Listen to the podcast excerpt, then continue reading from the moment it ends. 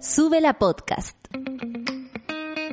El día no parte sin café con nata junto a Natalia Valdebenito.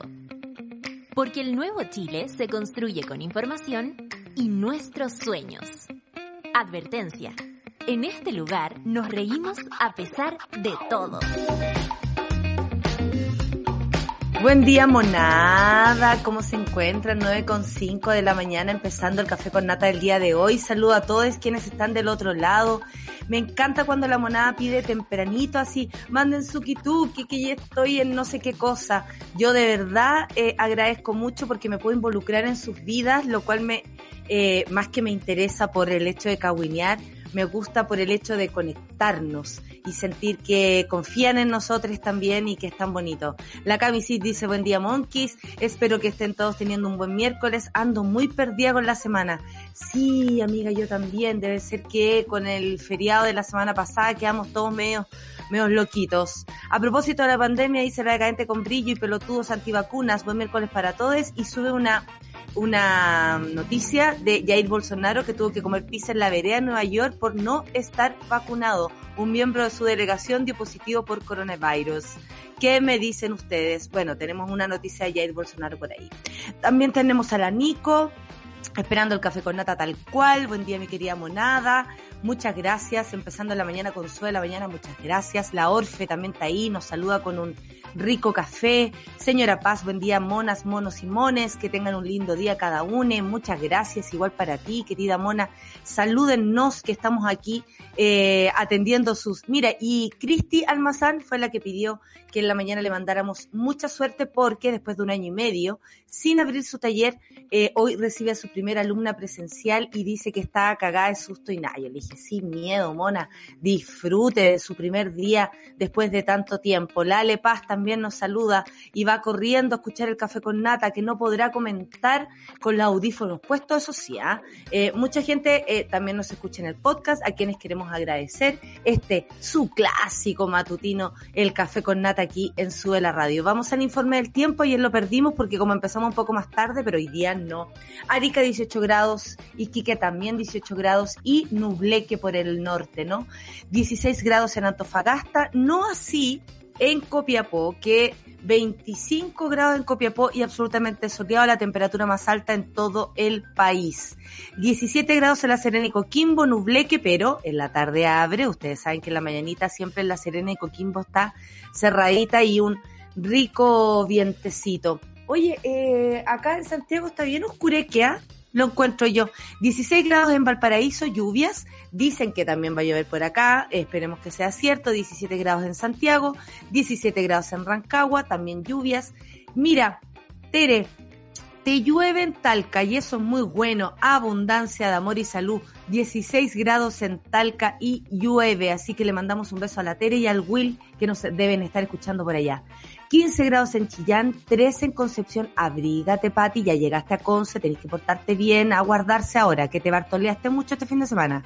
14 grados en Temuco, 13 grados en Valdivia, 13 en Puerto Montt y lluvias, 12 grados en Coyhaique, 12 grados en las Torres del Paine, también va a llover, todo el día va a llover hoy día ya por las Torres del Paine, Punta Arenas 12 grados, eh, Rapa Nui 22, 15 grados en Juan Fernández y un grado en la Antártica chilena con algunos rayitos de sol. Los titulares del día de hoy son los siguientes. Con mi polera de A, The Prince, les saludo a todos. Prince que nació el mismo día que yo, ¿ah? Yo me creo la muerte por el día que nací, porque nació Prince, nació el curro, pero nació Mañalich. Y hoy día hay una noticia de él. Cáchense la onda. La otra me dijeron, ay, Nata, te arruinó el cumpleaños. No, yo se lo arruiné a él. ¿Qué le pasa? Yo nací después, pues. Reporte COVID-19 dice que la positividad llega al alza con un 1.35%. Esa es la noticia a propósito del COVID. La solcita de estar que las corta por comentar esto. No, mentira. Está descansando, no la moleste. Trabajadores de la salud, en otro titular, denuncian despidos en hospitales. ¿Se acuerdan que esto lo conversamos con la Sol? Y yo le dije, me preocupa que al hecho de estar eh, acotando los insumos o lo, eh, no sé, los artículos médicos que se necesitan para, por ejemplo, poner una cama UCI o, o todo lo que se, eh, no sé, accedió durante la pandemia y hoy día se termina, ¿qué pasaba con esos trabajadores? Bueno, hoy denuncian despidos. No estábamos tan lejos, ¿ah? Y aquí lo voy a leer tal cual lo puso la editora esta semana.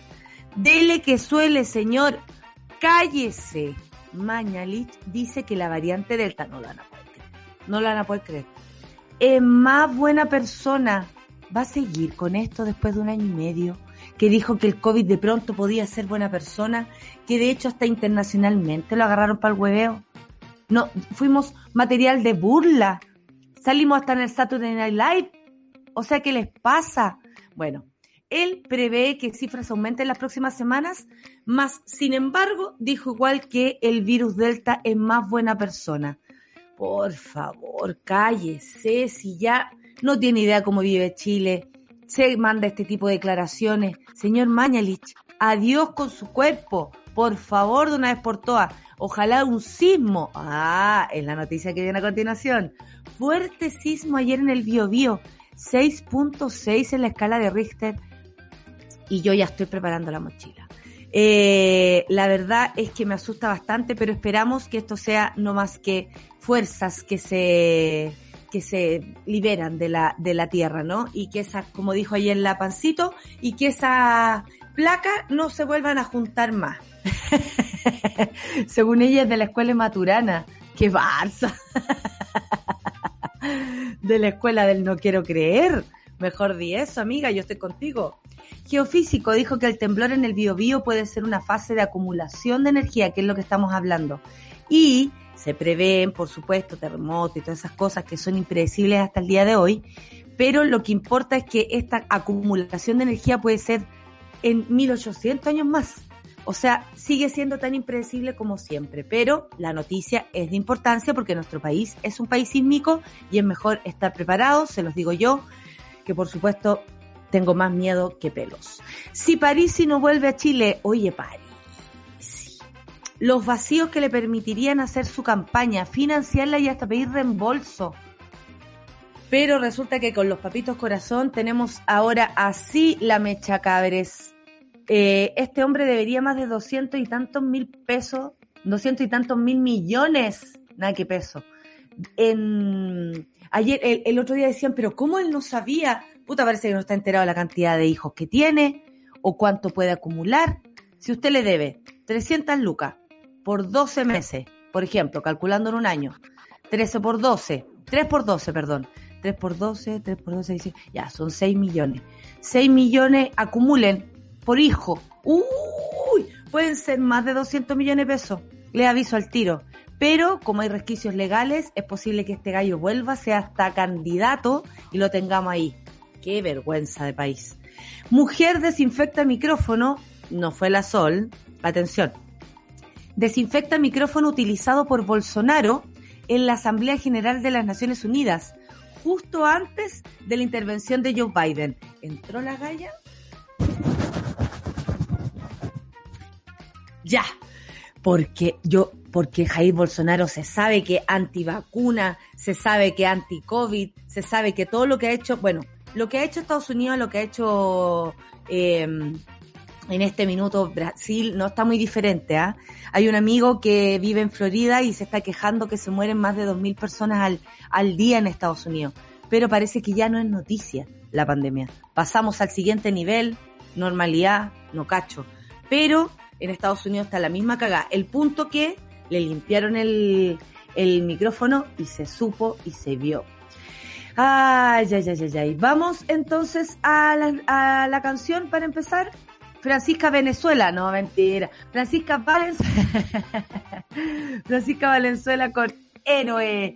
Sí, porque la heroína que le limpió el, el, ¿cómo se llama? el micrófono para que después hablara Joe Biden podría ser una heroína esta mañana. Café con Nata Suela, por supuesto, aquí en Sube la Mañana, en Sube la Radio, de nada de suela, suela. No hay héroe que me arregle, no hay vida que me contenga si salto. Café con nata. Qué belleza de canción y de mujer, mi querida Francisca Valenzuela, por supuesto, haciéndolas todas, creando, eh, desde su trinchera. Ruidosa volverá este año.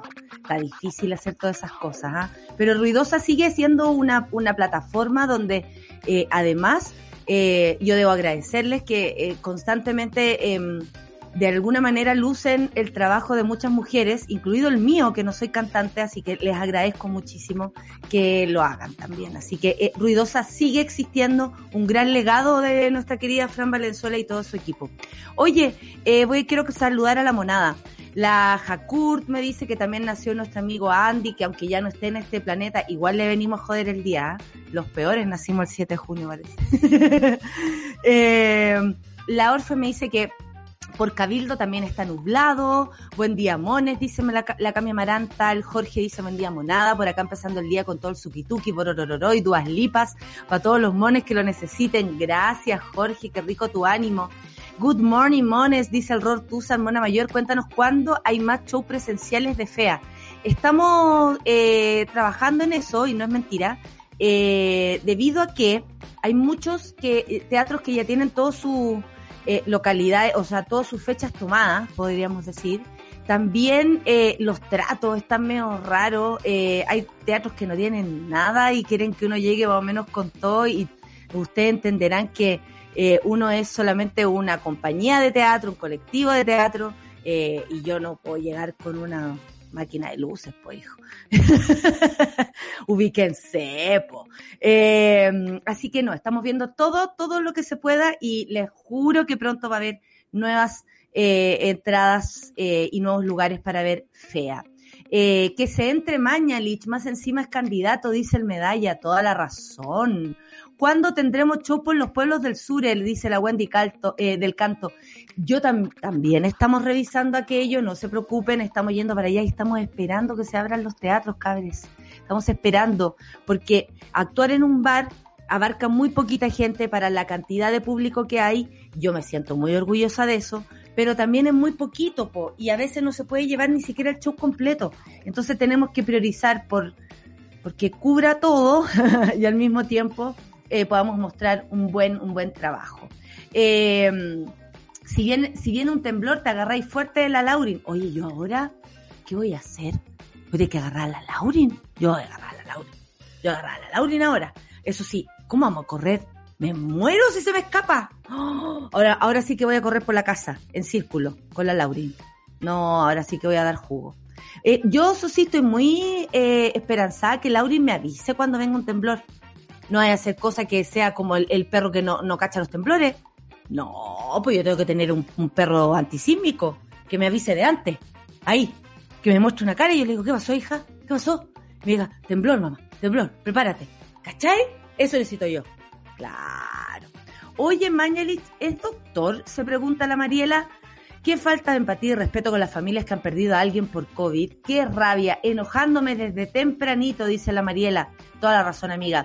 La decadente con Bri dice, Parisi tiene cualquier cacho judicial, hasta un enredo con un edificio del que es dueño, asociado con otros que usan terceros para venta de drogas y actos ilícitos, por lo que escuché por la TV.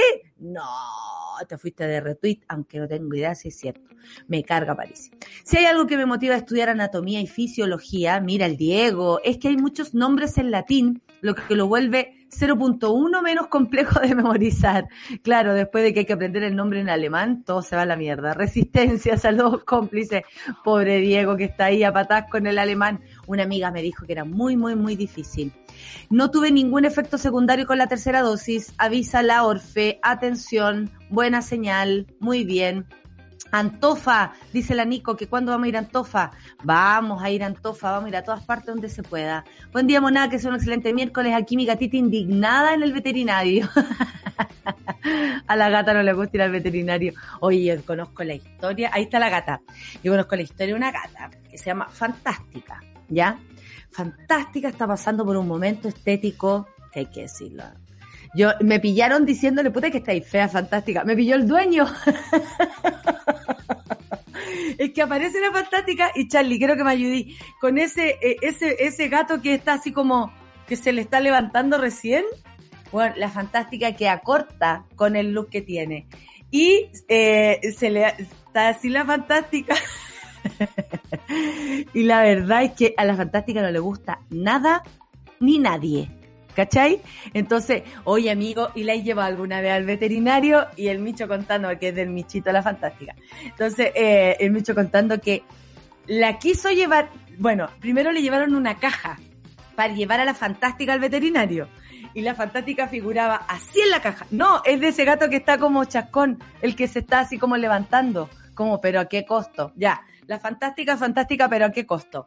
Y me da mucha risa porque contaba que la llevó al veterinario, o sea, la quiso llevar al veterinario, atención, la quiso llevar al veterinario y la fantástica se agarró de la mesa, se agarró de la, de la caja, así, la weá es que no pudieron hacer entrar a la fantástica, ¿cachai? No la pudieron llevar. Le llevaron cinco veterinarios para la casa.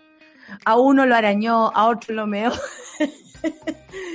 la weá es que fantástica, irrevisable irrevisable. Está por ahí con el, el, el ¿cómo se llama? El, el gato de, de, del Valerión. Hoy se pasó. Mira el gato. Te juro que ese gato se ve bien al lado de la fantástica. Con todo respeto a la fantástica, ¿eh? lo digo. Me sumo con ansias a la gira del sur, dice el Germán Enrique. Muchas gracias. Tengo amigos en Estados Unidos, dice la Nico, que normalizaron el COVID y de repente se les muere un amigo, lo lamentan un poco y siguen con sus vidas prepandémicas. ¿En serio? ¡Qué heavy! Callen a ese viejo, la rechuche, dice del Mañalich, dice la señora Paz. Eh, por acá también. Mi vecino, vergüenza ajena, está obsesionado con Parisi. Pone a todo parlante cualquier noticia de él. Le hace arenga, ridículo. No sé cómo me aguanto la gana de decirle cositas. Ríete nomás. 20 segundos mínimos previos antes del aviso del sismo. Dicen por acá que avisan los... los, los, La Orfe puso el, el, el, la foto, el GIF de la fantástica. Te juro que la... El Micho, si me está escuchando, me debe estar odiando. Pero te juro que eso es elegancia a la, la fantástica. Te lo digo. Te lo digo, porque la fantástica está pasando por un momento muy poco fantástico. Eh, acá en la casa con la Pitu, siempre agarrando al cachorro para los temblores, pero nunca han avisado ninguno. Dice la Jacurt. Hija, ahora tenéis que agarrar la guata. Oye, vi a la Ja. Tiene una guata la Ja francamente, lo que sí no logré que pariera en el show, ¿ah? eh, estoy mal ahí. Espero que Laurin sea un perro sísmico resistente. Yo también, que no se asuste. La fantástica indomable, pero indomable. La fantástica. Peor gata peor gata. Qué miedo ser veterinario. Eh, el César vivió con el Micho. César, la gansa. Y odiaba al César. Y decía que era una gata muy interesada que cuando quería, cuando quería comida empezaba, oh, y hacía wea, le daba comida y después como ya, chao. le, abría la puerta, quería salir, le abría la puerta y la fantástica salía y después ya, ya cierra. Chao, no te quiero ver. Pasaba el César por el lado. Odiaba al César. Me encantan esos gatos que son así, que, que tienen personalidad como el gato turnio de la Mariel. Eh, la Mariel tiene a Malibú, Malibú es, tur, es turnia, ¿cachai? Entonces yo llegué a México y le digo, oye, porque parece que yo no tengo una especie de, poca retención eh, de hablamiento con los gatos, y le digo, oye, pero tu gata es turnia. Y me dice, no digas eso, que el Andy, al Andy no le gusta que lo digan. y el gato era... Y yo, ¿cómo que no te gusta que lo digan turnio si tu gato es terrible turnio? Respeta la diferencia de tu propio gato. Oye, ya hablando de gatos esta mañana, son chistosos los gatos igual. Tienen su, tienen su estilo los gatos. Eh, saludos a Malibú, por si también está escuchando. Mira, a mi gata llegó una gata, a mi casa, perdón, dice la Wendy. La llegó una gata, la pillé, la llevé a esterilizar y le sacó la chucha a todos los veterinarios, veterinarios, y me dijo, pondremos un cartel que diga solo gatos domésticos. los de, todos asustados con los gatos. Oye, tienen su perso, tienen su perso. Mira, la Denise dice que su perra se siente un temblor, levanta la cabeza y vuelve a dormir.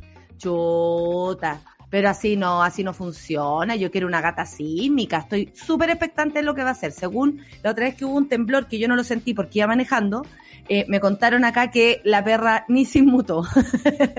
Laurin no atendió nada. Oye, después de hablar de Fantástica, que está pasando por un momento muy poco fantástico, vamos a, leer un poquito sobre las noticias porque si no, las eh, editoras me van a retar, ¿ya? Así que vamos a la fantástica pauta que nos hicieron el día de hoy.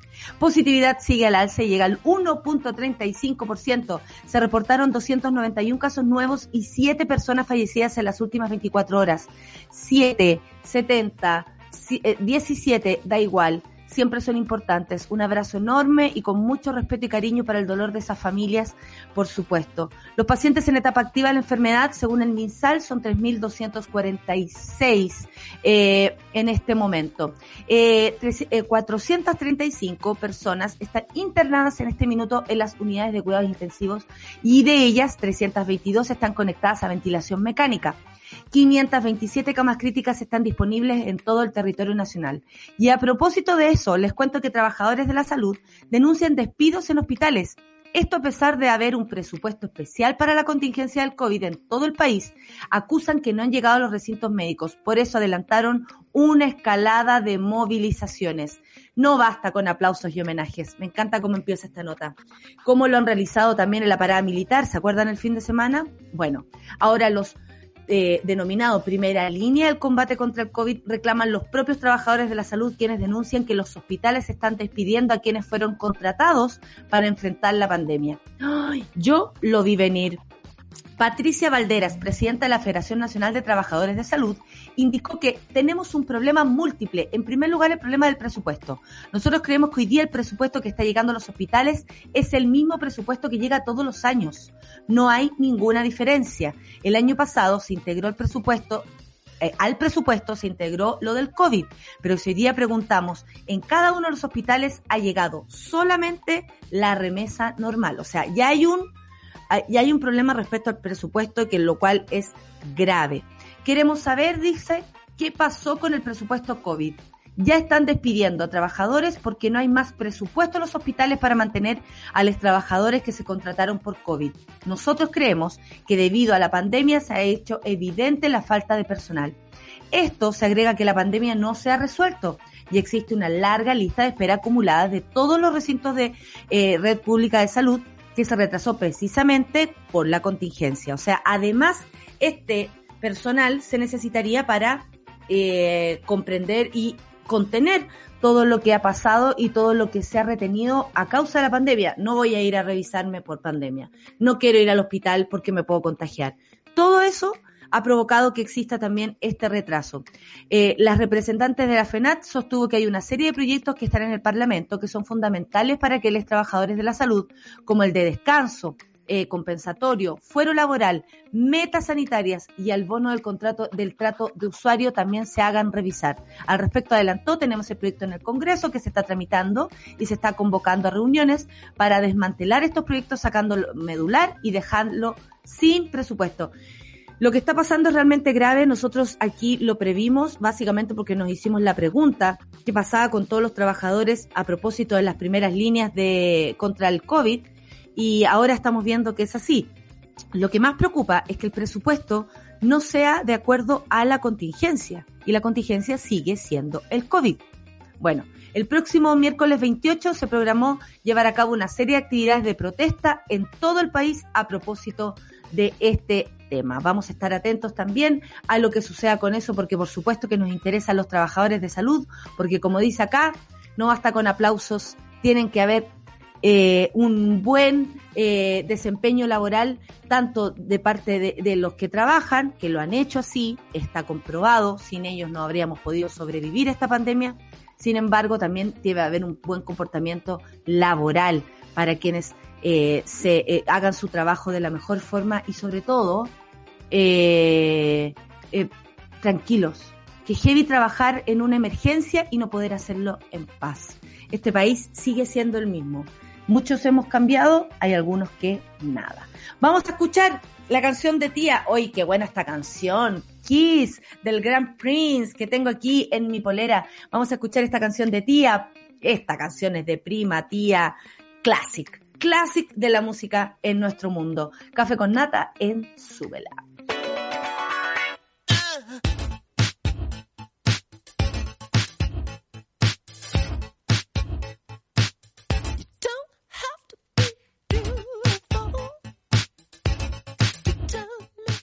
Estás viendo Sube la Mañana. Micho, oye, pero es que era una talla nomás. No, sí sé, pero ¿cómo me vayas a demandar por eso? No, po. Si yo sé que tú le querís decir fea a la Lauri, pero no podís, ¿cachai? Lo que pasa es que la, la fantástica realmente está muy grave. De hecho, acá hicieron un ranking. ¿Qué fantástica eres hoy? Micho me acaba de, decir que con su hija no me meta que me va a demandar. Así que eh, se abre demanda eh, en el Café con Nata a propósito de hablar de la fantástica, hay que decirlo, ¿ah? no está pasando por su mejor momento. Oye, eh, estético. Tal vez personal está muy bien, pero estético no. Oye, Mañalich dice que variante Delta es más buena persona estáis hueveando de nuevo. Pero prevé que cifras aumenten en las próximas semanas. El actual aspirante al Congreso, ex ministro de Salud, que no sirvió para nada, sostuvo que ese es el destino por la evolución natural de cualquier virus. Asimismo explicó que para un niño en Chile hoy es mucho más peligroso una influenza o un virus incisional respiratorio que el virus Delta. Permítame decirle lo contrario, señor Paris, o sea, perdón, señor Mañalich, más allá de que usted sea doctor o no. Hemos visto niñas morir a causa del COVID, a propósito del síndrome que viene a continuación, vivido el COVID, incluso por algún familiar o si los niños fueron asintomáticos. No se puede decir que algo es más grave que otra cosa si han muerto personas qué falta de respeto más grande, la verdad. Bueno, este señor insiste, quiere ser senador por la región metropolitana, así que deténganlo, por favor, quienes votan en la región quienes votamos en la región metropolitana. Se volvió a referir a la situación sanitaria, aludiendo a una antigua expresión. Si el virus muta y se vuelve buena persona, ¿se acuerdan cuando dijo eso en una conferencia de prensa? Y la subsecretaria Daza al lado eh, en ese minuto con mucho más pelo, hay que decirlo, eh, eh, al lado. Sí, sí, no tenía ni idea a la que se les venía. El ex secretario de Estado advirtió que en Chile está en medio de una tercera ola y que aseguró toda la evidencia mundial apunta que nosotros deberíamos estar experimentando un tercer brote por la variante Delta. No obstante, los números no se han disparado pese a que ya van casi 10 semanas con la transmisión comunitaria. La variante Delta, usando una palabra que me hizo muy famoso. Mira, pero ¿cómo pasa esto? Y se, se me criticó, dice, parece ser más buena persona, dijo el caballero, porque es el, porque es el destino, no, porque ese es el destino por evolución natural de cualquier virus, o se vuelve buena persona, o va a seguir con la wea. O desaparece. En este caso estamos hablando de una variante que tiene una letalidad inferior al 1% o al 0.8. ¿Por qué? Porque estamos vacunados, hombre.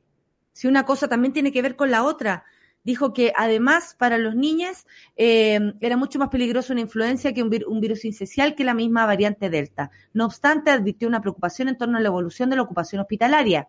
Eh, la cifra de fallecidos y el número de contagios, pues aseguró que en los próximos 15 días o tres semanas existirá un aumento en esa línea y esto es lo que uno puede especular. O sea, terminó diciendo que podía ser también una tira al aire nomás. Son las 9.40, a ver qué dice la monada. Mira, eh, están hablando a propósito de, de París y... Ah, bueno, mamá. Yo súper preocupada por mi sobrino que vuelve a clases presenciales el próximo lunes y él ninguneando la variante Delta ahora.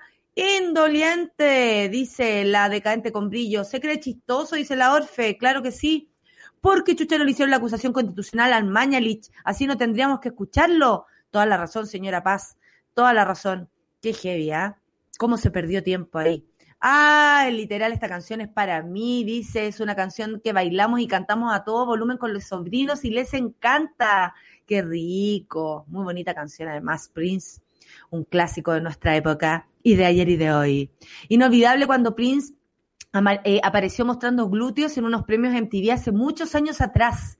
Eh, oye, sí, qué maravilla. Bueno, Prince siempre eh, tendencia, vanguardia. ¿ah? Nada que decir, nada que hacer ahí. Oye, fuerte sismo se sintió ayer en el Biobío, fue de 6.6 escala Richter. Esto fue a 159 kilómetros de Lebu. El movimiento telúrico se percibió a eso de las 10 con 14 minutos. En la región del Biobío, Cabrero 3, Chihuayante 5, Concepción 4, Coronel 5, Florida 4, Hualpen 4, Lebu 2, Lota 5, eh, Santa Juana 5, Talcahuano 5, Tome 5 y Yumbel 3. En la región del, del Ñuble también, entre 3 y 5 grados. Eh, la cosa, por supuesto, que preocupa, pero según eh, los geofísicos, el temblor en el Biobío puede ser una nueva fase de acumulación de energía. Marco Moreno sostuvo eh, que lo que ocurre en esta región, a propósito de la región ahí en el, en el sur, es una evidencia de que, se, que está ocurriendo ese proceso de reacoplamiento de las placas. Este terremoto ha ocurrido, que ha ocurrido hoy, porque sí, en Australia se cayó todo, ¿vieron el Melbourne? Se cayó todo, eh, con un 6.4. Claro, aquí punto 6 eh, pasa por un temblor porque no hay, no hay cortes eléctricos, no pasa nada eh, que podríamos decir significativo. Yo me imagino que hay mucha crisis de pánico, corría, ahora que me preocupan los perros, perros que se arrancan, en fin. Y eh, según él, este terremoto que ha ocurrido hoy, a propósito del de ayer, sería una evidencia de este segmento que ya está empezando a liberar energía. Al respecto, sostuvo que después del terremoto del 2010 ocurre un proceso donde se sigue liberando un poco de energía producto de un gran terremoto y ocurre una formación que se llama post-terremoto, la cual dura muchos años. El sistema, agregó, se tiene que volver a acoplar, tiene que nuevamente acumular energía y prepararse para futuros terremotos. yo te juro que me duele, pero todo cuando veo estas noticias. En este sentido, lo que ocurre en esta región es una evidencia que está ocurriendo ese proceso de reacoplamiento de las placas. Probablemente es un pequeño enjambre sísmico. ¿Qué? ¿Qué soñaste? ¿Qué dice el Lucho?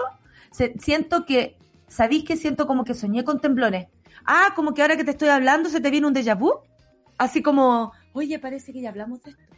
El otro día se me vino un déjà vu, pero cuático, con las palabras, con la imagen, con todo. Qué increíble, ¿eh? Esas cosas que ocurren en la mente humana. Tiene tantos estados, tiene tantos, eh, y, no sé, ¿cómo se podría decir? Eh, y, es, ay, ¿cómo se llama? Planos planos, ¿no? Porque a veces uno está como en conexión, otras veces está más desconectado. ¿Qué llegó? ¿Qué llegó ahí? Llegó un paquete, Viendo, ¿ah? Si llega un paquete me interesa. ¿Qué es lo que es? ¿Qué es lo que es, Charlie? ¿Te llegó algo? ¿Un desayuno? Le llegó un desayuno, le llegó un pan de ese porte. No, te pasaste. ya, sigamos con los temblores según lo que dijo este caballero Marcos Moreno. En este sentido, lo que ocurre en la región es una evidencia que está ocurriendo ese proceso de reacoplamiento de las placas. Probablemente es un pequeño enjambre sísmico, no se sabe bien si este puede ser una réplica tardía del terremoto del 2010 o ya sería una evidencia de que esta parte que es Concepción y la península de Arauco nuevamente entren en fase que se comienza a acumular y liberar energía, preparando un escenario para un próximo terremoto, y aquí lo pongo yo, en tiempos venideros que uno ni sabe cuándo es. El geofísico explicó que toda la península de Arauco, Yico, Lebu y la isla Santa María muestran rasgos anómalos. No se ven en otras zonas que fueron afectadas por el terremoto del 2010. A su juicio, esta zona ha ido bajando después del terremoto casi unos 30 centímetros. Entonces es un indicio y esta parte se está comprimiendo y moviendo lentamente hacia Argentina. Entonces es una evidencia que esta zona está siendo afectada por el acoplamiento y el choque de ambas placas. Porque sí, la Tierra cambia y son los terremotos, los temblores y los grandes cataclismos de este mundo los que han hecho ir formando topo, la, la, las, ¿cómo se llaman? Los, lo, por lo que hemos aprendido, ¿no? Los continentes, los países, las islas, en fin. Bueno, Eh, es una evidencia, como dice acá, está siendo afectada por el acoplamiento del choque de ambas placas, se está acumulando energía. Este terremoto que ha transcurrido hoy por el de ayer es una evidencia de este segmento que ha ido empezando a liberar energía. Se sintieron después varias réplicas. A las 12.35 se, se registraron ocho réplicas ya a esa altura de menor intensidad, incluida la última a las 12.27 a 72 kilómetros del noroeste de Arauco, que alcanzó algo que se sintió un poco más, 4.5 en la escala de Richter, la réplica más fuerte hasta el momento. Corre CTM, no lo puedo creer, a mí me asusta todo esto, ustedes saben. Ay, ay, ay, ay. ¿Por qué la Orfe, la Orfe dice, yo tengo un, un presentimiento que viene un temblor fuerte? Orfe, desde que te conozco, estáis con ese presentimiento. La verdad es que en Chile todos podemos tener ese presentimiento, Orfe. Y sí, yo lo presiento todos los días. y a cada rato pienso, y miro para arriba, y siento, ¿tembló? No, Natalia. ¿Tembló? No, Natalia. Está temblando. No, la otra es, yo a veces juro que tiembla. Hay un video mío que va a salir en el documental. Ah, ¿te cachai? No, que hay un video en lo que no se vio que yo de verdad creo que está temblando y vivo toda la experiencia del temblor. Eh, y me paro, incluso en la cama, y, yo no veo que el Luciano está grabando, ¿cachai? Entonces yo, está temblando, está temblando, me paro, empiezo a saltar, y el Luciano me queda mirando así, Natalia, haciendo. Y después reviso, reviso, de, así, saltando, reviso el, el, el Twitter por si dice, no, no está temblando. No tembló. y se me va toda la teoría a la mierda y hice el ridículo y quedó grabado. Yo creo que me tienen varias de esas. Em, sí, pues todo el mundo anda con presentimientos. La Cami dice, yo estaba en el tercer piso del colegio y se sintió fuerte. Diría la, diría la Luli. La Cami está allá, pues, en, en la zona donde ayer hubo el temblor. Y estaba con zapatillas de clavo ya. Además con la Belén, su pareja, ya hicimos una mochila SOS de emergencia. ¡Oh! a mí me da miedo hasta hacer la mochila, weona.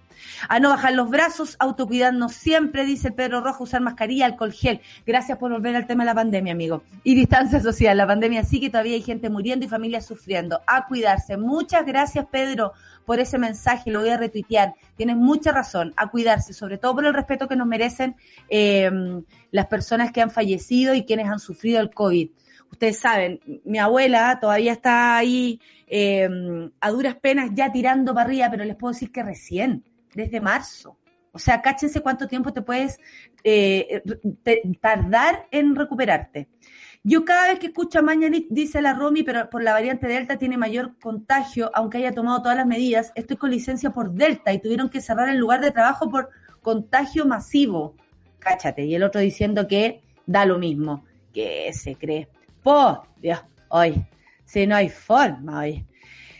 Bueno, de un chanta a otro chanta. Si Parisi no vuelve a Chile, dos puntos. Los vacíos que le permitirían hacer su campaña, financiarla y hasta pedir un reembolso. Fuera del escándalo, el escándalo público, que él insiste forma parte de su vida privada.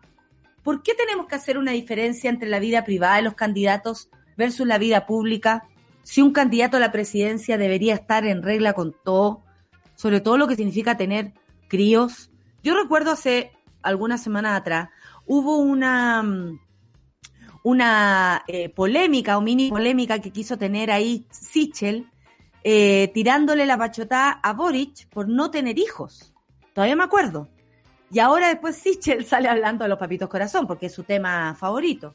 Entonces, ¿por qué si somos capaces, o los candidatos son capaces de hablarse sus vidas privadas, no pagar una, una deuda a todo esto de algo que tiene que ver con la sociedad. Si tú no cuidas a tus hijos, ¿qué personas van a ser esas en el futuro? ¿Quién las cuida?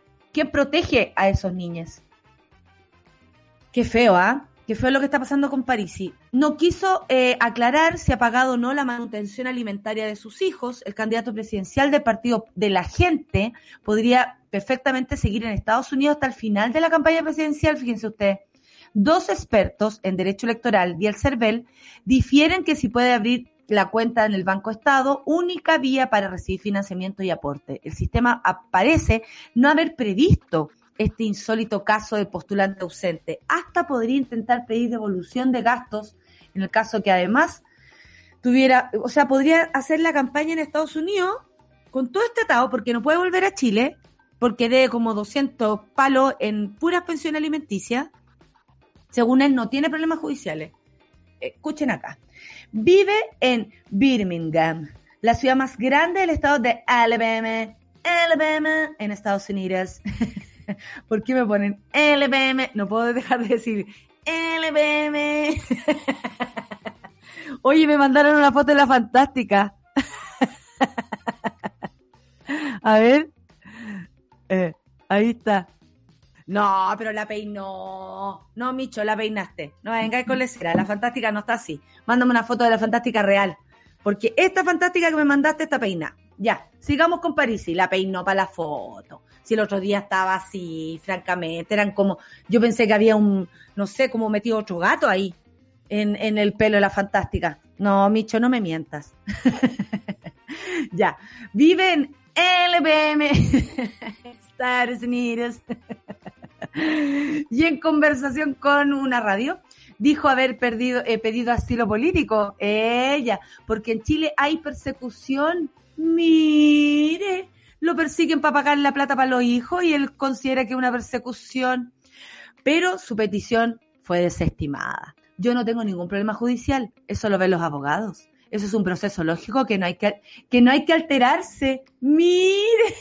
Oye, los hueones, Que se vaya a pasar una temporada con el, con este gallo, con el, ¿cómo se llama? Con el Garay. ¿Viste? El Micho se ríe porque peinó a la fantástica. Es verdad que la peinó, no venga, y con lecerado si yo la conozco. Ya, la ausencia de París en Chile y su campaña desde el extranjero abre cuestionamientos en materia electoral por con su decisión de eh, aún no pisar suelo chileno. Ello porque la normativa, según algunas voces entendidas en la materia, no parece haber previsto este escenario, que un candidato a la primera magistratura nunca esté físicamente en el país cáchense la onda, él podría hacer su campaña desde Estados Unidos. Eh, super el partido de la gente. de la gente que vive en LBM. Me da risa sola. Ay, soy tan idiota.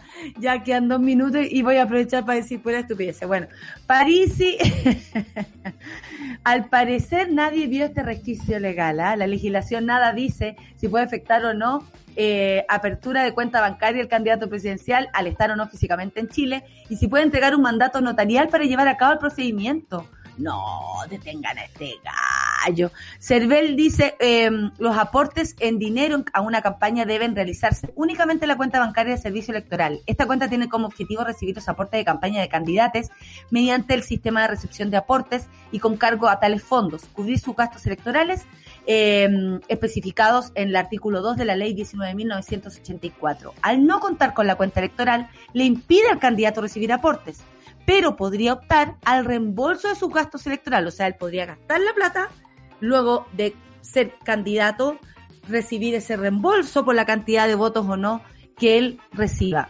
Te pasaste. Hay que detener esto hay que detenerlo de todas maneras posibles. Y rápidamente les cuento que mujer desinfecta el micrófono utilizado por Bolsonaro en la Asamblea General de las Naciones Unidas justo antes de la intervención con de Joe Biden. La decisión de Jair Bolsonaro de no vacunarse ha generado controversia y reacciones en medio de la Asamblea General de las Naciones Unidas. Andan todos ahí. Yuya, viene el Bolsonaro, viene el Bolsonaro. En la previa, el alcalde Bill de Blasio, no, Puta, me dan risa los nombres ahora. ¿Por qué estoy así? Perdón. Eh, Bill de Blasio es como Enrico Palazzo. Cantando la canción nacional de Estados Unidos, de LBM. Ay, perdónenme. Bueno, ya. Comentó que si no quiere vacunarse, no se moleste en venir. Además, el mandatario brasileño no pudo ingresar a locales de comida debido a las normativas por vacuna, eh, pro vacuna que existe en Nueva York, siendo obligado a comer incluso en el exterior y de pie. Pero no quedó solo en eso, ya que tras la intervención del ultraderechista en las Naciones Unidas, una mujer se acercó al micrófono, fue la Sol, eh, la Sol eh, fue a las Naciones Unidas, por eso no está aquí esta semana. Fue solamente esto, a desinfectar el micrófono.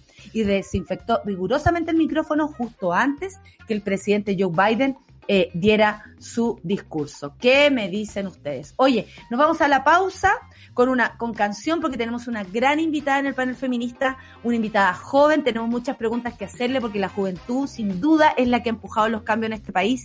Una de ellas es Julieta, así que estamos muy felices de tener una tremenda en este en nuestro programa y como es joven, vamos a empezar, vamos a tirar una canción joven. ¿Ya? ¿Les parece? De una niña muy joven que además fuma uno, eh, unos eh, eh, que dan risa. ¿Ah? Me salió la tía. Vamos a presentar a la sobrina Miley Cyrus con Midnight Sky. a continuación en el Café con Nata para recibir a una gran invitada en nuestro panel feminista con Corporación Va la canción y luego volvemos con más Café con Nata en Suela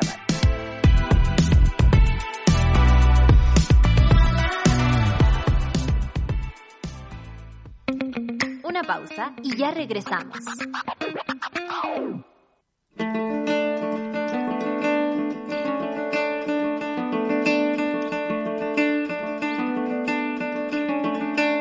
Yo manejaba micro, Transantiago. Después me vine para Win y trabajé aquí, locomoción de aquí de Win. Y ahí abrí mi local.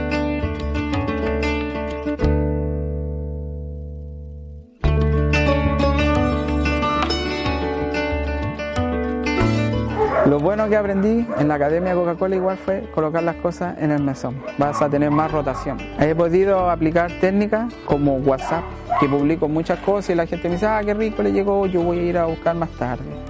Lo que es Facebook también.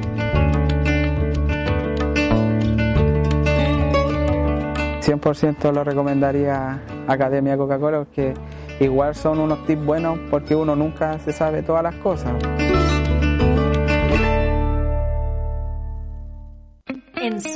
Las mujeres nos tomamos la mañana para comentar lo que nos gusta, nos despierta y nos conmueve.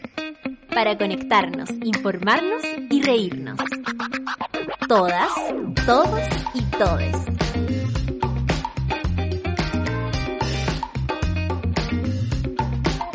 Café con nata. Super Ciudadanos. Satélite Pop. Caceritas Acompáñanos de lunes a viernes desde las 9 a.m. en Sube la Mañana. Nos vemos y escuchamos desde subela.cl y a través de nuestra app. Súbela, un nuevo medio para un nuevo Chile. Ya estamos de vuelta en Sube la Mañana.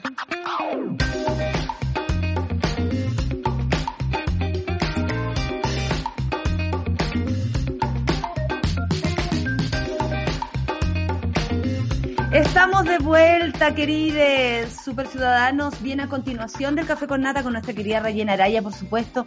Luego la sigue Claudita Cayo, Claudita Cayo, con Satélite Pop y toda la información más pop del momento. También sigan a Chirimoy Alegre en todas sus fecherías. Cacerita a las 12 con Isidoro Ursúa, que ayer tuvimos un lindo eh, eh, estreno, además.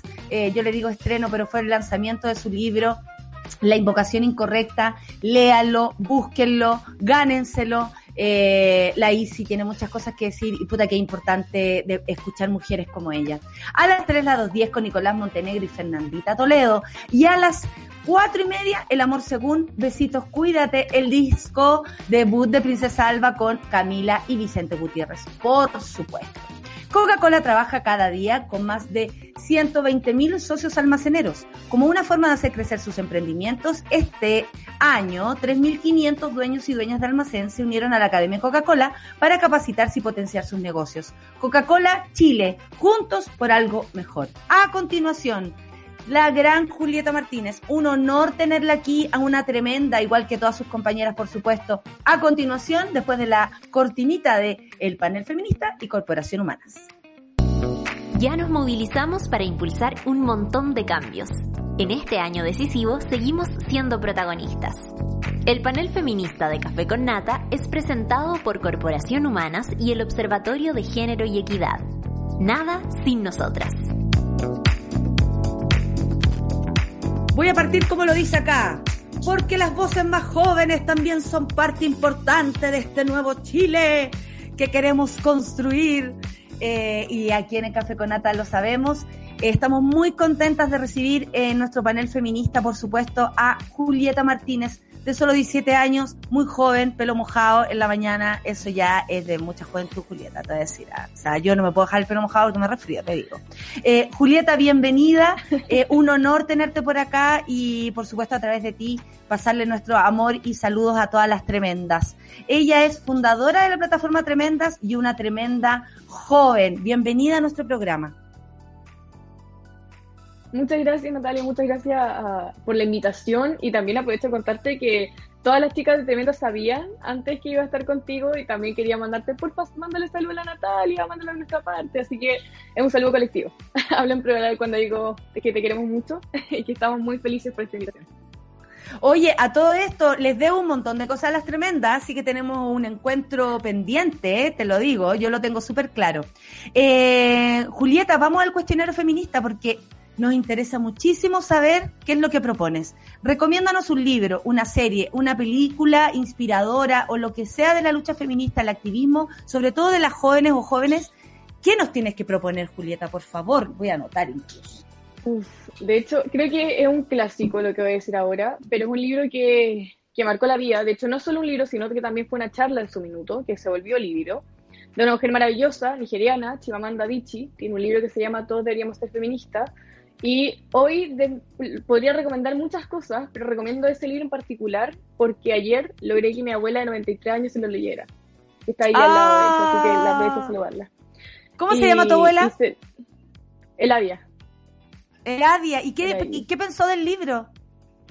¿Sabes qué? Lo que me dijo, yo le pregunté, esperé que se lo terminara porque el libro es chiquitito, tiene cuánto, máximo 40 páginas, no mucho más. Y me dijo, ¿sabes qué? Lo que estoy leyendo, Julieta, es la realidad nada mucho más, no, nada muy lejano a lo que yo viví, y independiente, eh, Chimanda está contando su historia en Nigeria, después lo que vivió en, distintas partes del mundo, es algo que lamentablemente cuando hablamos de desigualdad de género, son eh, problemas estructurales que se repiten en cada rincón del planeta. Fue, fue una conversación súper bonita, eh, de verdad que, que, fue, me, me impactó harto, y también fue la oportunidad de compartir una conversación con mi abuela que vivió otra generación, con otra realidad, con lo que ha sido para mí el movimiento feminista y todo lo que estoy viviendo hoy en día. Así que sin duda alguna, eh, y solo para cerrar, hay una frase dentro del libro que habla de la cultura.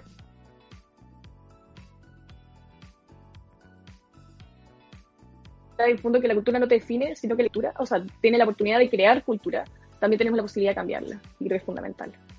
Por supuesto, si no nos planteamos desde ahí, ¿para qué entonces, no? Eh, hay que cambiarlo todo. ¿A qué mujer recomienda o, eh, según tú, hay que ponerle atención, Julieta, por lo que está haciendo, por su trabajo, por lo que hizo, por lo que va a hacer?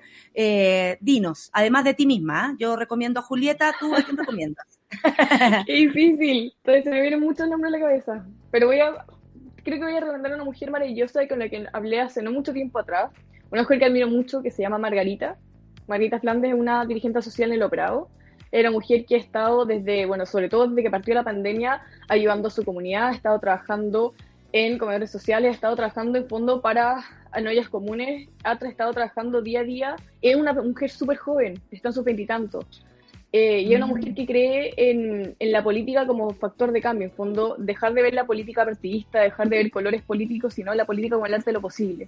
La oportunidad de generar un impacto, generar un impacto positivo, por supuesto, en tu comunidad y demostrar que, que si se trabaja en base a la colaboración se puede. Es una mujer que admiro, que creo que si, pudiera decírselo todos los días se lo diría y, y de verdad que, que le deseo todo lo mejor, siempre. Qué maravilla. Y regálanos una frase tuya o una cita feminista que hayas encontrado en algún lugar que quieras compartir, además de la que nos compartiste, Chimamanda, pero eh, no sé, pues para anotar aquí, para que todos tengamos. Uh, mira, la verdad es que yo siempre digo, me, me da risa cuando lo he visto, porque siempre digo que creo que la creo que la frase es mía, pero no sé si en algún minuto parte. Tengo miedo de que siempre diga una frase mía que en verdad no era mía, pero vamos a decir, vamos a poner el caso hipotético de que sí es mía. Eh, hay una frase que, que, la compartí con mi mamá hace mucho tiempo cuando tenía 14 y yo siempre cuando hablo de esta frase hablo así como, como si tuviera un punto de quiebre. Yo siempre hablo de puntos de quiebre, que fueron como esos minutos de mi vida que cambiaron, valga redundancia, mi vida completamente, que, que me cambió la forma en que veo la vida y cómo puedo llegar a buscar soluciones y generar un impacto positivo. En mi caso fue Julieta, como lo decía a mí misma, fondo cada vez que me sentía mal, como Julieta toma aquello, todo aquello que te dé pena, que te dé rabia, que te dé angustia, que te genere algún tipo de molestia, frustración, tómalo y conviértelo en tu motor de cambio. Que sea eso lo que te más te movilice a buscar un cambio, que sean todas las personas que digan que no puedes, que sean todas las personas que te critiquen, que sean todas las personas que puedan llegar a desvalorizar tu trabajo y el de todas las chicas con las que hoy en día trabajo, que son maravillosas. Y lo digo hoy, lo digo mañana, lo digo como esto repetido. Eh, yo creo que eso es lo que más moviliza. En fondo, cuando me doy cuenta de que en realidad es como ellas existen, más ganas me da de poder cambiar, cambiar lo que hoy en día veo y por, por supuesto cambiarlo para mejor. Oye, Julieta, bueno, yo aquí apoyada como una tía feliz de escucharte, lo digo en serio, estoy súper fascinada. Eh, eres muy inspiradora y, y cómo no preguntarte cuáles fueron esos hitos que de ti hicieron una activista, porque mm, eh, yo creo que todas tenemos las que somos, a mí incluso me costó mucho definirme activista, creo que es algo muy, eh, es de una responsabilidad muy grande, no es cualquier cosa. Eh, pero ¿en qué momento tú dijiste, yo quiero ser una activista? Hablaste hace mucho tiempo, cuando tenía 14 años, no sé, cuando yo tenía 14 años, pues hija, o sea, en la prehistoria. Entonces, eh, ¿qué, ¿qué pasó en ti que te convertiste en una activista además que, que además hace cosas para? Porque uno puede ser activista y pasar piola pero también uno puede ser un activista y crear tremendas y movilizar un grupo y viajar por el mundo con, con la palabra que tú tienes para, para repartir. ¿Qué te hizo activista a ti, Julieta? Total, y cada vez que pienso en tremendas, pienso en, en, lo mucho que he evolucionado y mutado con el paso del tiempo. Pero volviendo a tu pregunta, yo creo que, eh, como te contaba antes, los puntos de quiebre son como estos momentos clave en mi vida. Y la verdad es que cuando era más pequeña viví como una cierta cantidad de cosas, todo en el mismo momento, que generaron un boom muy grande en mi vida.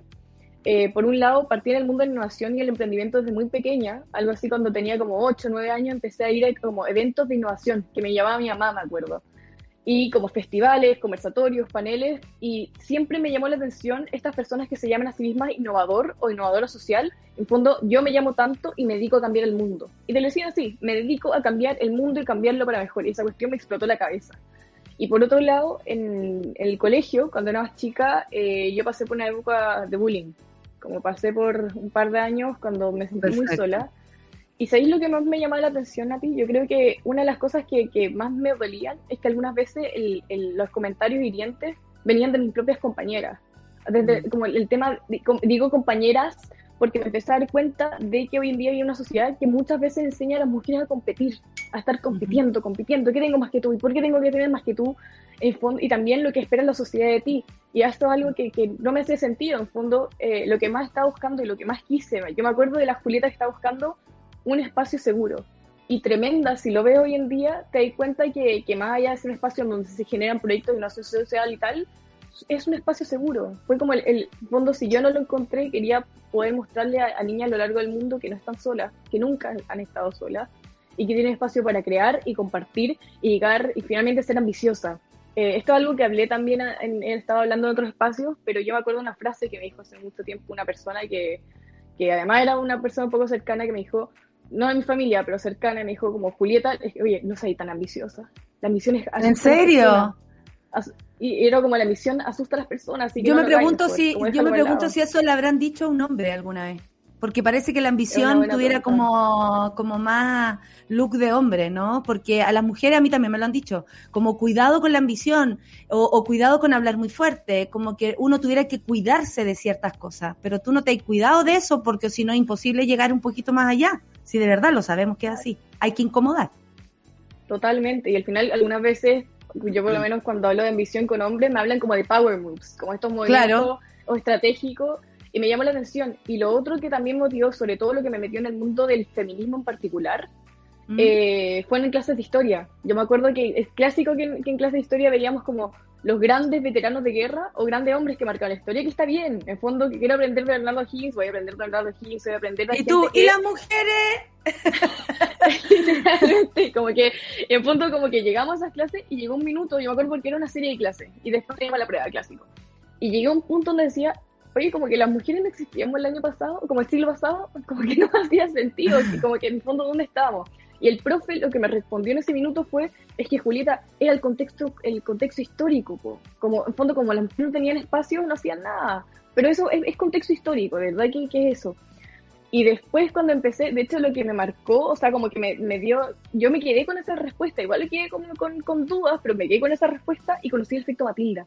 El efecto Matilda es un fenómeno que básicamente son descubrimientos y logros de mujeres en donde el crédito se lo llevaron hombres. En fondo, eran el, mujeres maravillosas que crearon, sacaron proyectos adelante, pero tenían que presentarlo con el apellido de su marido, o de un profesor, o de un amigo, porque ellas no estaban, eh, no, no tenían la, la posibilidad de entrar a ese tipo de espacio.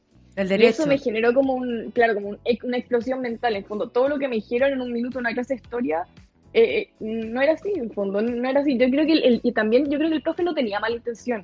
En fondo no estaba buscando como, oh, le voy a mentir a la cabra, pero yo creo que, que, claro, hay, hay, hay, muchas dudas, hay muchas mucha cosas. Pero ya para terminar, en fondo lo que me dio el activismo fue la diabetes. Yo tengo diabetes mellitus tipo 1 y uso una, una maquinita que está de acá, que se llama la bomba de insulina. Y el cuento corto es que cuando tenía 12, llegó, cuando tenía 12 llegó al país, pero era una cuestión extremadamente cara. Era una cuestión muy, muy, muy cara. Y yo me acuerdo que mis papás se, se esforzaron caleta para que yo pudiera tener acceso a la bomba y no solo tener acceso a la máquina, sino acceso a noches más tranquilas y una mejor calidad de vida. Y hay un recuerdo, Nati, que yo siempre como que cada cierto tiempo vuelvo a él, que es mi mamá mirándome, estamos en el ascensor con la bomba ya, con la, ya, ya puesta, me toma las dos manos y me decía, Julieta, por favor, cuida la bomba. Pero no solo porque ahora es parte de tu vida, cuídala y por favor que no se te olvide el tremendo privilegio que significa que tú hoy tengas acceso a la insulina. Y yo me pregunté, ¿qué es un privilegio? te explotó la cabeza, claro. porque la palabra privilegio creo que lo había escuchado antes, pero ¿qué significa que yo como persona individual tengo un privilegio? Porque yo soy parte mm. de un 1%. Es una mm. cuestión que no me hacía sentido, como la necesidad de de alguna forma romper un poco la burbuja y salir de la zona de confort, porque no me podía quedar con lo que yo tenía si el 99% de los niños diabéticos de Chile no estaban teniendo acceso a la insulina. Y fue como una explosión mental, en fondo me, movilizó. Yo me acuerdo que los recreos del colegio, como el recreo de almuerzo, que no, por lo menos en mi colegio duraban una hora, que era, ya era más largo, me acuerdo comía súper rápido, me iba a la biblioteca, que había como tres computadoras que son para hacer como trabajos del colegio y demás, y me metía a internet a buscar cómo funciona el sistema de salud plan de la cantidad de conceptos que veía, imagínate, yo entendía, yo creo que entendía un cuarto o menos, probablemente, pero la necesidad era como de, estudiarlo, en fondo entender qué o quién causa este problema y si hay alguna forma de poder solucionarlo. Y en mi caso el pasar a la acción fue como, este, esta, como la necesidad de salir de la zona de confort, como te mencionaba antes, fue salir a marchar, fue la primera vez que salí a marchar y me acuerdo que estaba súper perdida. ¿Qué edad tenía ahí? ¿Qué edad tenía ahí? 12, 12, fue todo cuando tenía 12 por eso te decía que fue como una Es súper, es que es súper importante aquello, porque yo partí marchando, lo digo así, eh, cuando, imagínate, tiempos pretéritos, tú no eras ni un plan de tus padres, tú, ni tus padres nacían. El, en el 89, cuando estábamos tratando de echar a Pinochet. Y, y, fue de verdad muy, muy importante marchar con mis padres de la mano eh, por un objetivo que eh, va más allá de mí, ¿no? Que tiene que ver con todos. Y eso es lo que de pronto uno lo conecta con el activismo. No es solo por mí, no es por mi privilegio. O desde mi privilegio empiezo yo a luchar. ¿Cómo nace Tremendas? ¿Cómo se te ocurre este proyecto? ¿Fue con una amiga? ¿Fue solita? ¿Cómo nace Tremendas? De hecho, fue a raíz muy, muy conectado a lo que decías tú. En fondo, después de esa marcha, yo me acuerdo que lo que más estaba pensando en los esposos fue, estoy en esta calle, camino a la moneda, a esta hora, en esta fecha, con un grupo de desconocidos que, que tal vez seamos súper distintos, con historias distintas, con realidades distintas, porque tenemos un objetivo en común, que es cómo mejora la calidad de vida de mi entorno, de mi comunidad, y no solo mía como, como persona individual, ¿no? Y me di, me di cuenta de alguna forma en ese espacio que si podía hacer un cambio, aunque fuera pequeño, en, un espacio como era, que, como era salir a marchar, podía llevarlo mucho más lejos. Mucho más lejos. No me podía quedar solo con eso. Como que hasta me, me, molestaba la idea de quedarme solo ahí. Entonces, lo que hice, como en, en, simple, empecé a buscar distintas ideas y también empecé a como anotar distintas experiencias que había pasado que me habían llamado la atención o me habían generado algún tipo de ruido. Y le empecé a conectar con los ODS, que son los Objetivos de Desarrollo Sostenible de Naciones Unidas. En fondo me di cuenta que habían 17 de ODS, todos distintos, todos que tenían objetivos distintos, pero de alguna forma se conectaban. En forma, fondo, no podía solo centrarme, no sé, no, que no quería solo quedarme, voy a solucionar problemas que tengan que ver con igualdad de género. No, porque la igualdad de género también tiene algún tipo de relación con las crisis sociales. Y las crisis sociales con las crisis climáticas. En esta cuestión es un puzzle. Es un puzzle que si soluciona una, de alguna forma u otra va a conectar a la otra. y con eso, lo, de hecho, Tremenda no partió en una plataforma. Yo lo que quería hacer eh, yo, me quería comentarista de televisión desde muy pequeña. Eh, quería hacer como un, video show, no me acuerdo, una cuestión así. Yo me acuerdo que, le pedí a una amiga a mi mamá que trabaja en el mundo audiovisual, como, ¿podéis prestarme una cámara una hora? Hagámoslo, aquí tenemos el equipo completo, ¿sí o no, Charlie? Hagámoslo. Pero eso es, le pedí una cámara, le pedí un ratito con, con su equipo. Dijo que sí, dijo que sí, me, me, de alguna forma me puso la ficha. No, y como decirte que no, Julieta, yo creo, ¿ah? Con lo convencía que eres y con todos los argumentos, como que sí, sí, todo sí. somos molestosas, somos molestosas. Total, pero fue eso, de hecho, eh, y busqué una chica, como, como, empecé a hacer contactos de a poquito, en estos mismos eventos que a los que iba de innovación social, empecé a buscar a niñas. Y era literalmente como las personas como lo como el, servicio seguro, como, hola, me llamo Juliana Martínez y me gustaría trabajar contigo. Como tengo una idea, ¿te gustaría como juntarte o, como unirte conmigo a, a meterte en el mundo de la innovación? Y algunas veces me decían que sí y, grabé un capítulo piloto. De hecho, que está perdido, está ahí escondido en mi computador, que no mucho tiempo. pero era el punto de andaba en bicicleta algún día, yo creo que cuando estamos de aniversario. andaba en bicicleta y hablaba con, con, la chica, ella me iba contando su historia y yo me acuerdo en una conversación, ya va a cerrar, en el auto con mi mamá, que estaba diciendo, mamá, es que estoy conociendo mujeres que son de verdad demasiado potentes, tienen muchas ideas, tienen muchas ganas de hacer cosas, son, son tremendas. Y como que te juro que fue como un clic, fue un clic, nos miramos así como película Disney y dijimos, ay, qué tremenda. Es el nombre. ¡Ah, qué bacán! Oye, eh, también agradecer a tu madre, ¿ah? Que heavy las mamás, lo importante que son en el camino de una, ya poniendo eh, desde las palabras como el privilegio que te retumbó al explicar cosas o con sus propias vivencias, nos enseñan tanto. Te quería hacer una pregunta que acá no, eh, de hecho lo conversamos tempranito en la mañana. ¿Cómo es para una tremenda o cómo es para una eh, mujer como tú que reconoce que también allá afuera hay tanto talento, hay tanto activismo, hay tanto mujeres y jóvenes en general tan participativos y con tantas buenas ideas que hoy día no estén en la constitución, eh, en la mesa de la constituyente? Eh, ¿Te pasaste alguna vez el rollo que pudiéramos, pudiéramos, digo yo, que pudieran los jóvenes estar ahí, participar ahí? ¿Te hacen falta? Eh, ¿qué, opinión tienes a propósito de la convención y la falta de los mismos jóvenes que provocaron este cambio? Yo creo que sin duda alguna, y voy directamente, hacen falta, hacen muchísima falta. O sea, a ver, y poniendo desde lo más, eh, lo más concreto, hoy en día la juventud, yo tengo 18 años ahora, lo cumplí hace poquito, pero eh, no buena. tenía el Y yo me acuerdo que, que, mi gran problema cuando tuve, cuando partí en el mundo del activismo, cuando tenía 14, 15, 16, 17 años, es que los niños, niñas, jóvenes, adolescentes, NNA, todavía son solo sujetos de protección. Así nos presentamos la Constitución, somos sujetos de protección y nunca se nos ha visto como sujetos de derecho. Y eso de alguna forma, eh, de alguna forma se desencadenó lo que, lo que me pasó a mí muchas veces, lo que ha pasado con, a compañeras con las que trabajo, compañeras, compañeros, compañeros, que es el tener menos de 18 años te deja como una parte, entre comillas, inactiva de la sociedad civil. En fondo, eres demasiado joven para participar en este tipo de espacio. ¿Cómo se te ocurre? Concéntrate en lo importante. Este no, este no es tu espacio. Y además, y nada, quiero hacer un pequeño eh, paréntesis, un pequeño, como, como agregar una cosita extra, porque una cosa es ser joven y otra cosa es ser joven y ser niña. ¿Y por qué digo eso? La primera vez que a mí me llegó un comentario, Nati, cuando estaba hablando de activismo, que me dijeron, oye, pero el mundo del activismo no te quita este espacio como para pololear. ¿A ti te gustaría ser mamá? ¿A ti te gustaría tener hijos? Nadie tenía 14 años. Eso no se pregunta a una niña de 14 años. En fondo, hoy en día cuando escucho, eh, y eh, hoy cuando lo digo algunas veces me, me, altera, pero también sé que es necesario decirlo porque estoy segura que no soy la única que le digo ese tipo de, de comentarios, ¿cachai? Fondo, cuando pienso, y de nuevo viendo la Constitución, cuando hablamos de Constitución ecológica, Constitución feminista, o cuando hablamos de este tipo de temas, al fondo lo que yo pienso es, no hablemos solo de una Constitución paritaria, no, no solo hablemos de un 50-50, tenemos que vernos expresados como niñas, como adolescentes, como juventudes, tenemos que vernos como ciertos derechos, la oportunidad de participar, y tal vez no sea y por darte un ejemplo, votando. Fondo, cada vez que me preguntan, por ejemplo, ¿tú crees que los niños, niñas, niñas puedan votar desde los 14 o 16 años? Antes de llegar, a, antes de, hablar acerca de votar, tenemos que hablar de solucionar el problema de educación que tenemos hoy en día. O sea, no le puedes pedir a un niño que vote, a una niña que vote, si no sabe por qué está votando, si nunca ha tenido formación cívica, si nunca ha tenido la oportunidad de estar en un debate en un cabildo. Fondo, son esas pequeñas cosas, esos pequeños detalles que no son pequeños, que marcan la diferencia. Creo que, que nos damos cuenta que al final es un problema que tiene que, que, es de raíz, ¿no? Tenemos que sacar la raíz y empezar a trabajarla desde ahí.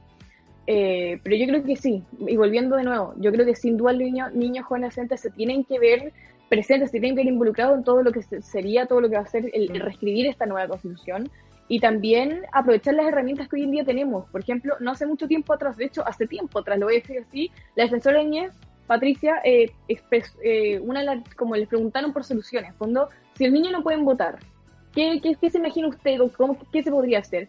Y ella respondió consejos consultivos que a mí me hace mucho sentido. En fondo, estos consejos que están específicamente creados de, de niños jóvenes adolescentes para niños jóvenes adolescentes, en donde van a tener un espacio para finalmente juntar. Otra cosa es la interseccionalidad. No podemos juntar a, niños, niñas, adolescentes del mismo sector. Necesitamos voces diversas, necesitamos comunidades migrantes, pueblos originarios, disidencias sexuales, necesitamos a todos, todos ahí, todos, para finalmente lograr soluciones efectivas, ¿no? Es generar espacios para el NNA para poder conversar acerca de los temas, sobre todo los que, los que consideramos más urgentes, y en base a ello, que esos, esa, esas conversaciones no se queden solas y no se pierdan con el paso del tiempo, que se nos escuche. Yo creo que eso sí, y, yo creo que parte por lo que tú decís, por ser sujetos de derecho, eh, como que en la niñez y en la vejez perdiéramos aquello cuando son dos etapas tan importantes, ¿no? Eh, de la vida, de que cada uno puede entregar a, este planeta y el aporte que pueden hacer o que hacen las niñas a nuestro alrededor es maravilloso. O sea, cómo modifican el espacio, cómo hay que modificar incluso la forma en que uno tiene de referirse a las cosas para poder educar con el, con el vocabulario, todo, todo. A mí me modifican completamente, y lo digo por mi sobrina, mi sobrino, eh, de manera más positiva y el adultocentrismo lo dejo a un lado porque ellos, ellos tienen incluso opinión y, y tan valiosa como la de cualquier viejo vinagre. Oye, ¿qué viene para ti a continuación? Porque pasaste por el Foro Generación Igualdad de la ONU, ahí yo te vi, eh, increíble esa experiencia, me imagino. Estaba el Premio Nobel de la Paz, eh, una eh, empresaria, la vicepresidenta de Estados Unidos, Kamala Harris, el presidente francés Emmanuel Macron, mira, ahí estás, yo te vi, te vi de verdad, te seguí todo ese, ese camino maravilloso. ¿Cómo fue participar ahí y qué es lo que viene?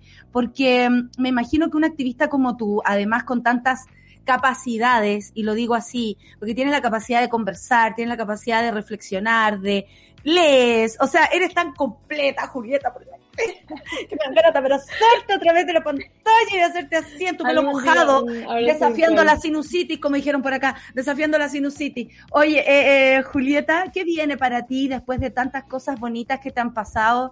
Gracias a Tremenda y gracias a tu trabajo y a tu inquietud porque si uno no se mueve, no se sienten las cadenas, como dicen por ahí. ¿Qué es lo que viene para ti, Julieta? A ver, partir porque el, Foro Generación Igualdad o el Generation Equality Forum fue un espacio increíble, eh, que sin duda alguna habían personas que son personas que tienen mucho poder, digámoslo. ¿Qué dijo tu abuela cuando te fuiste para allá? ¿Qué dijo tu abuela? Le dio como lag mental, como que, como que me veía y decía, ¿por qué estoy con Macron? ¿Por qué estoy con Macron? ¿Qué así? Pero fue muy chistoso. Pues después le expliqué de qué se trataba el foro y las dos estamos chochas aquí hablando del tema. Chochísima, Pero básicamente fue un espacio donde está ahí con gente que tiene mucho poder, desde el sector privado hasta el gobierno, que hoy en día tiene la capacidad de generar cambios. Y la otra cosa es el seguimiento. Yo creo que eso es un poquito lo que se me viene ahora. Al fondo, terminó el foro, se hicieron, se hicieron eh, fondo se, ¿cómo se dice esto? Eh, compromisos, como que dice un Spanglish en mi cabeza, compromisos súper potentes que tienen que empezar a, en fondo, una cosa es comprometerse con palabras y otra cosa es dejarlo escrito, ¿no? Dejarlo documentado. Por otro lado, obviamente los líderes, lideresas mundiales en ese espacio tenían un, como, presión, una presión gigantesca pensando que era un foro internacional en donde está con, con mucha gente importante todos los ricos del Y tú la pusiste era la necesidad en fondo de que no seamos solo discursos bonitos uno, dos, tres minutos. Es llegar mucho más allá de eso y que la cuestión es que en, fondo eh, que se vea reflejado en tu, en, el, en, tu espacio, en tu comunidad, en tu país y que también sea el ejemplo para que otros países también se muevan por un cambio. Eso tiene que ver un poco más con el seguimiento, con el trabajo que estoy haciendo hoy en día con el, con el equipo de trabajo, Youth Task Force del, de la Foro Generación Igualdad, que del que soy parte actualmente. Y lo que se viene ahora, la verdad es que está súper movido. Y aprovecho a hacer un shout out porque creo que tengo que hablar del tema y voy a aprovechar este espacio. Tremendas, como plataforma, nos ganamos un espacio, participamos un tiempo atrás, hace bastante tiempo atrás, para obtener un espacio en la COP26. Y lo ganamos. Ya. Lo ganamos, ¿En tremendo lo serio? ganamos. De hecho, específicamente Climáticas, que es la academia que lanzamos al inicio de este año, en marzo, que es una academia que reunió, convocó a 600 niñas de Latinoamérica y del Caribe para darle acceso a educación medioambiental con perspectiva de género 100% gratuita. Fue un trabajo precioso con que, que, se- que nos esforzamos muchísimo. ¿Y cuál es el tema? Y el tema que muchas veces tenemos juventud en este tipo de espacios es que el espacio lo tenemos, pero el financiamiento no. no. Así que, y te, cuento, y te cuento esto porque Tremendas lanzamos una rifa ayer, una rifa muy entretenida, en fondo que, que estamos movilizando Ah, a- no, yo me quiero para- hacer parte. Yo me quiero hacer para que parte. se saquen un numerito, porque esa es la oportunidad de que las fondo lograr que la, las juventudes tengan ¿Y una participación activa efectiva. ¿Qué se rifa? ¿sí? Hay muchas cosas. Te invito a que, de hecho, estamos, está en Instagram. Te metas a nuestro Instagram, arroba tremendacl, y el, la última publicación es nuestra rifa. Eh, de verdad que estamos muy felices. Y eso es solo un pequeño sneak peek de los premios que, que hay en, en camino. De verdad que se unieron organizaciones y tiendas súper bacanes también que están muy enfocadas a nuestro a nuestros valores y principios, todo lo que sea Oye, y un monólogo, un monólogo, rifar un monólogo, ¿te, te tinca? ¿Rifar un monólogo? ¿Un video de un... eh, ¿Podría ser o no? Hagámoslo, hagámoslo, ya, listo, se arma la cosa para que las cabras se vayan, ¿cómo no? Imagínate, hay que moverse. Les paso el último show o el, o el, o el Sin Miedo en Capolicanda, lo mismo, pero lo podemos rifar y, y en verdad a todos, colaborar también con la rifa de las tremendas, métanse a su, a sus plataformas, porque además están logrando cosas maravillosas, no solamente para sí mismos. Y esto es súper importante del activismo. El activismo construye respecto a los demás. Y es bonito eso porque eh, eh, hay que moverse, hay que hacerlo. Eh, ser feminista es ser. Más que hablar es ser. Es ser todos los días, es cambiar todos los días. Y eso es maravilloso porque gracias al feminismo nos salvó la vida muchas, en mi caso, eh, y algunas eh, nos da también la posibilidad de conocer, por ejemplo, a Julieta esta mañana. El público está muy feliz. Eh, Gracias, Julieta. Y quedamos absolutamente informadas y enganchadas con la rifa, para que las cabras se vayan ahora sí a donde quieran, porque merecen todo lo... Y me- imagínense en este país de rifas, por la cresta, que no hayan fórmulas para, para que las chiquillas se vayan de una. Julieta, ha sido un honor estar contigo esta mañana, conocerte, conocernos a través de la pantalla. Ya, ya tendremos oportunidad de conocernos en vivo y mándale saludos a todas las tremendas. Eh, quedemos en contacto para ver lo de este premio. Y por supuesto, eh, corazones, así, corazones jóvenes, así es ahora. Ya, perfecto. Eh, corazones jóvenes, eso también, muy- es que yo soy una tía, ¿ah? 42 años acá, no, respétame. Oye, Julieta Pelo Mojado Martínez, que te vaya muy bien, te queremos mucho, espero que haya sido una mañana linda también, al igual como la tuvimos nosotras y nosotros acá en el Café con Nata, aprendimos un montón de ti, fuerza, mucha fuerza en todo y no están solas como tú lo dices, no estamos solas. Muchas gracias Julieta, Muchas un gracias, abrazo. Nati. Y a todo el equipo sube la radio, son bacanes, que les vaya muy bien. Eh, chao, quedamos conectadas, ¿ah? tenemos que hablar, tenemos que hablar. Se parece, termina te el... Sí, cóbramelo nomás. Se termina el, el panel feminista con Corporación Humanas. Nos despedimos de Julieta aquí en el Café con Nata.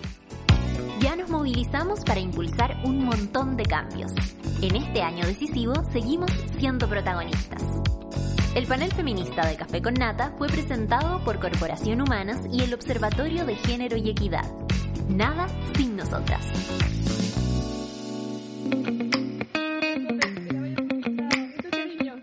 Chao, Julieta. Saluda a la abuela.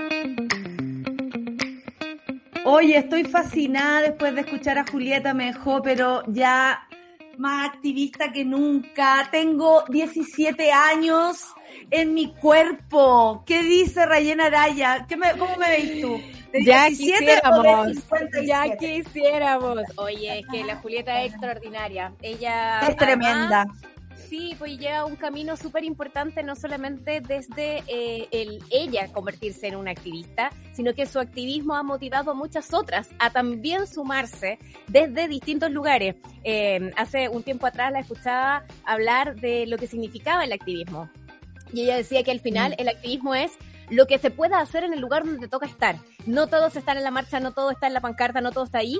A veces se puede, en otros casos es a veces levantar la voz en un lugar eh, donde te toca estar y que eso puede hacer diferencia. Entonces, cuando hay gente que está moviéndose en virtud de cambiar el mundo, pucha que motiva por nada. Qué que que inspirador, estado aquí. qué inspirador, te juro, y la juventud por la cresta. Dejemos, la. Dejemos el, el adultocentrismo a un lado, escuchemos a las jóvenes, dejémonos movilizar por ellas, dejémonos incomodar, dejemos, dejemos que hagan lo que quieran para que podamos aprender. Los adultos aprendemos de los jóvenes. Imagínate, la Julieta nos deja absolutamente inspiradas esta mañana.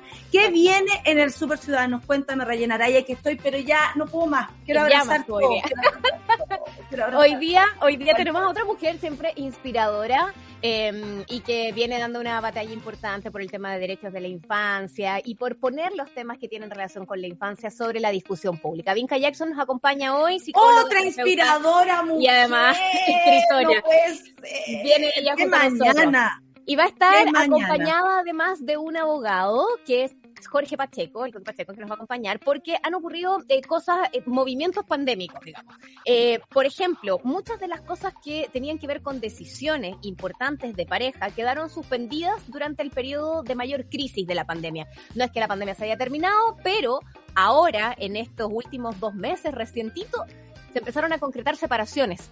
Y esas separaciones implican también situaciones sumamente complejas para niños, niñas y adolescentes, que son parte de esas familias que se empiezan a concretar de una manera nueva, distinta, que implica separarse. No solamente hablamos de familias tradicionales, también familias homoparentales, y eso lo vamos a conversar hoy con Vinca Jackson y con Jorge Pacheco. Maravilloso, entonces seguimos con una mañana absolutamente inspiradora. Esperamos a Vinca, mándale un beso y un abrazo de mi parte. Muchas gracias siempre por existir. Eh, querida Rayen, un abrazo para ti y yo me voy, pero tremenda. Te juro que me voy a, buscar a la otra tremenda que me tiene en la puerta, pero rayantera. Un abrazo, los dejo, se acaba el café con nata. Eh, Clau, muchas gracias. Charlie, muchas gracias. Luis, muchas gracias por estar del otro lado. Y nos encontramos mañana con más café con nata con ustedes, Rayen Araya y Super Ciudadanos. Chao. Eso fue Café con Nata junto a Natalia Valdebenito. Tu dosis para partir el día informado y muerto de la risa. Revisa este y otros capítulos en subela.cl o en nuestra app.